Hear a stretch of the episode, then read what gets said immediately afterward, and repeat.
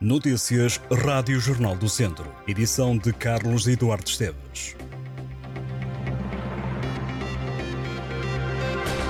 As extensões de saúde de Alcofra, Câmara, Campia e Cairã, no Conselho de Vozela, vão reabrir. Esta foi uma das condições impostas pela Câmara Municipal para fechar o processo de transferência de competências na área da saúde. O presidente da Câmara de Vozela assegurou que o município frisou que a autarquia só estaria disponível para receber as competências se fosse permitido existir uma rede de proximidade, incluindo as extensões de saúde. A reabertura das quatro extensões, que abrangem cerca de 4 mil utentes, surge integrada numa proposta que prevê a criação de uma unidade de saúde familiar e irá funcionar numa política de marcação de consultas com pelo menos 24 horas de antecedência. A reabertura das extensões ainda não tem data, mas Rui Ladeira gostava que por altura do verão já pudessem estar em funcionamento. O presidente da Câmara de Vozela espera ainda que haja um reforço de profissionais. O autarca acredita que com a criação da USF o Conselho passa a ser mais atrativo para os profissionais de saúde. Outra das condições apresentadas pela autarquia de Vozela para avançar com a transferência de competências foi o aumento da verba para as obras no centro de saúde, um edifício com 30 anos. Começa esta quarta-feira o Festival Primavera Tondela, até domingo nomes como Luís Trigacheiro, Fernando Tordo, Márcia ou Mafalda Veiga vão atuar nos palcos colocados no Parque Urbano e nos Largos do Comércio e Anselmo Ferraz de Carvalho, na zona histórica de Tondela. As marchas de Santo António, marcadas para sábado à noite, que contarão com a participação de 12 instituições, estão integradas no festival, marchas que vão ser apresentadas pela apresentadora de televisão Fani.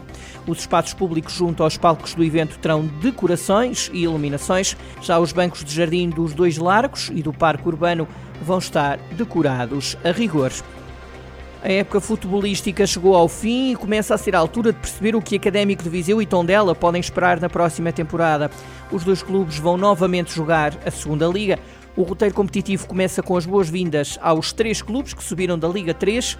União de Leiria, Belenenses e Lanque Vilaverdense vão ser adversários de academistas e auriverdes na próxima época. Se por um lado a formação de Vila Verde vai para a primeira época num escalão profissional, União de Leiria e Belenenses já são presenças assíduas, apesar de já não pisarem os maiores palcos há alguns anos.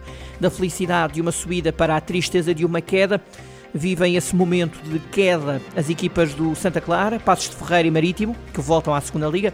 Entre os estreantes ou não, a segunda Liga vai contar com o novo Aves Chá, da antiga Vila Franquense, após a mudança desta Sociedade Anónima Desportiva para a Vila das Aves, com a aposta de colocar o clube na primeira divisão. A equipa estreia-se na segunda liga com nova denominação.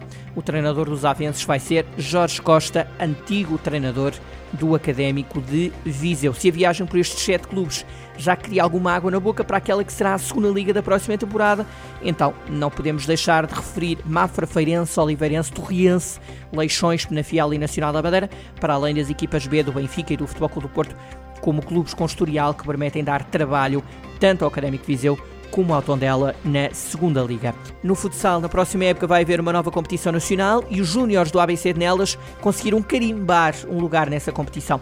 A segunda divisão nacional de júniores inicia-se na próxima temporada. O clube de Nelas terminou no segundo lugar da Taça Nacional, depois de ter sido campeão distrital, e conseguiu a promoção para a competição.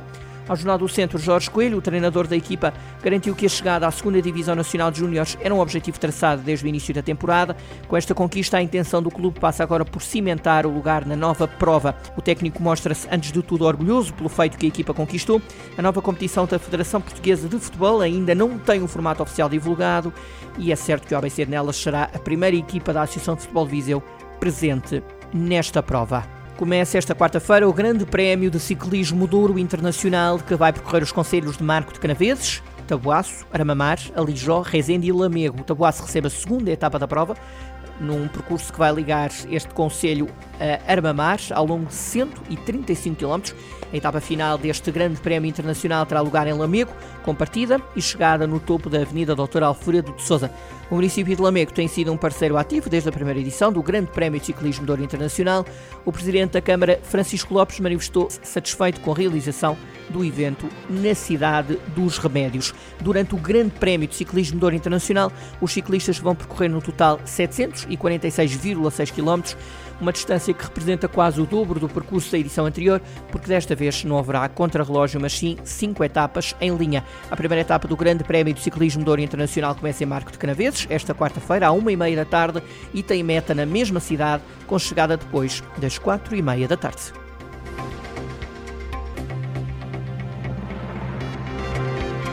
Estas e outras notícias em jornaldocentro.pt.